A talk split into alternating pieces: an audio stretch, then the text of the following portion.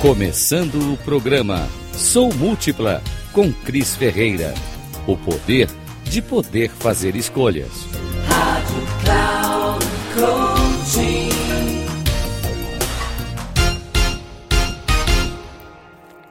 Podem me chamar de recalcada, mas ela não é mais uma deusa.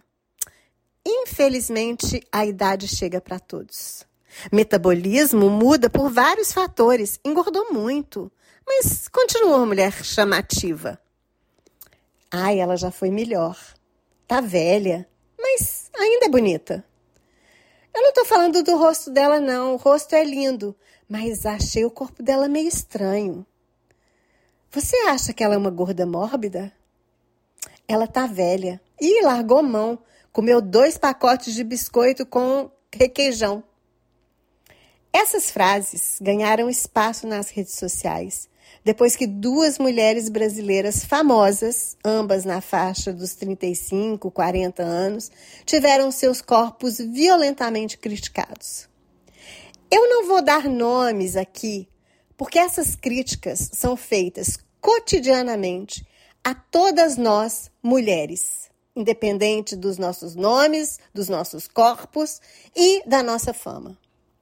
Não temos um dia de paz e o corpo da mulher parece um pedaço de carne que deve ser exposto na vitrine de um açougue para ser comido até os ossos e depois descartado. Sei que é uma metáfora pesada, mas infelizmente vivemos numa sociedade altamente machista, misógina, patriarcal, que vê a mulher como um objeto. E, de fato, a quem realmente deveria interessar o corpo de uma mulher senão a ela mesma e a mais ninguém. Quem deve ter total direito de gostar ou não gostar do próprio corpo? A mulher, é claro.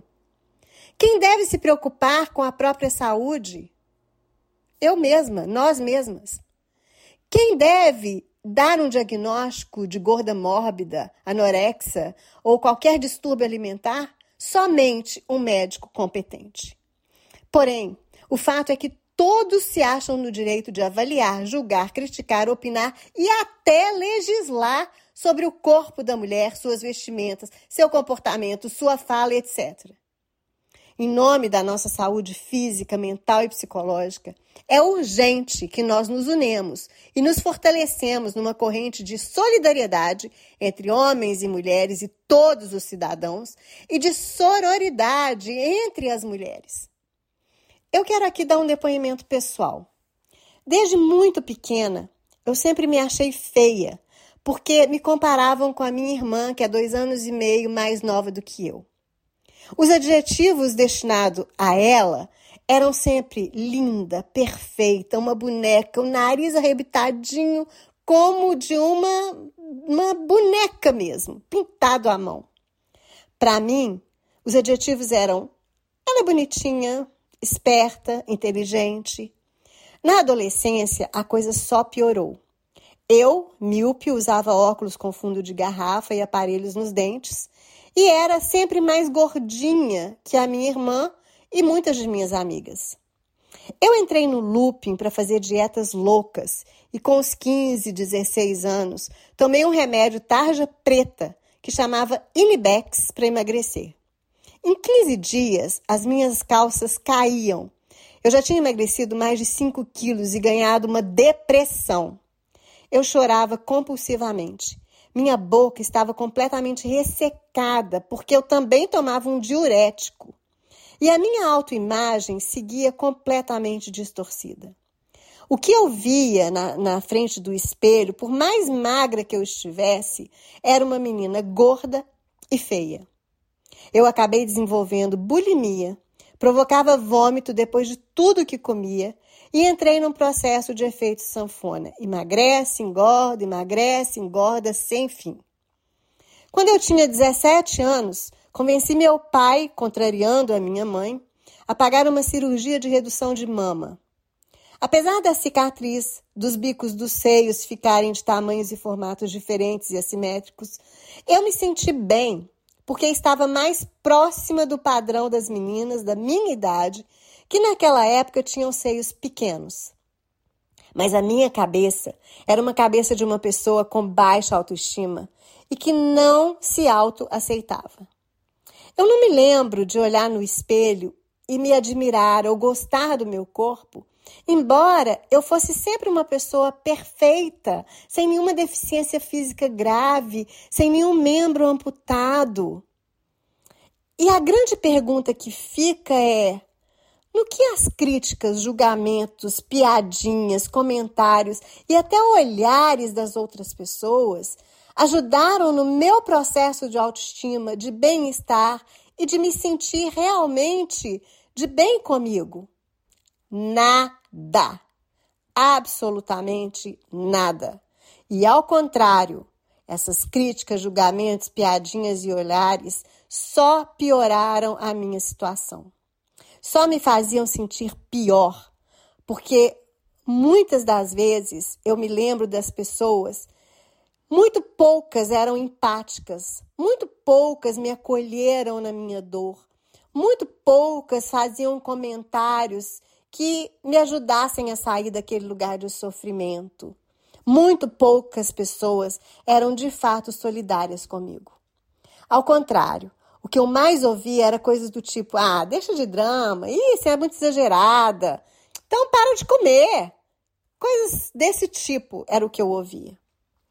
Se eu hoje, aos 57 anos, estou 100% resolvida com isso, claro que não.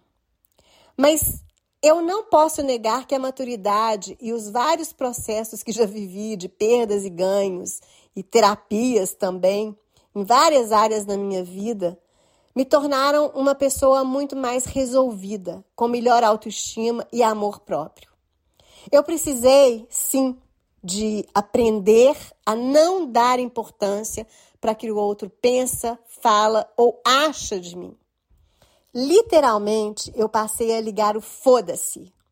Mas o mais importante, eu deixei de achar engraçado ou de dar palco para comentários e piadinhas de pessoas que não têm a menor noção e seguem criticando e, e, e, menosprezando o corpo do outro, seja o corpo de mulheres, seja o corpo de pessoas LGBTQIA, seja o corpo de pessoas com deficiência física e por aí vai. Além disso, eu passei a me posicionar mais nas redes sociais e assumir o meu papel como alguém que precisa falar sobre as dores de quem está sendo apedrejada e educar as pessoas para que se imaginassem no mesmo lugar um dia e principalmente para entenderem o mal que estão causando na vida do outro. Para além disso tudo, é urgente que nós mostremos os corpos das mulheres de verdade que somos e que tem sim barriga, flacidez, celulite, culote, bunda caída, ruga, cabelos brancos. Não há que se fazer apologia à obesidade ou anorexia, não é sobre isso. Mas é urgente que nós ocupemos o nosso lugar antes que o artificial tome de vez o lugar numa sociedade que merece ser curada de suas neuroses existenciais, em nome da nossa saúde mental, física e psicológica. Se você gostou desse conteúdo, dá o seu like, marca as estrelinhas, compartilha com as pessoas que você acha que precisam ouvir esse podcast e me segue em todas as redes sociais com arroba sou Cris Ferreira.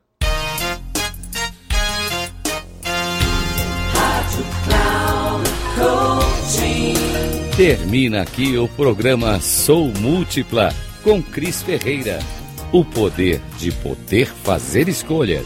Rádio Cloud Coaching.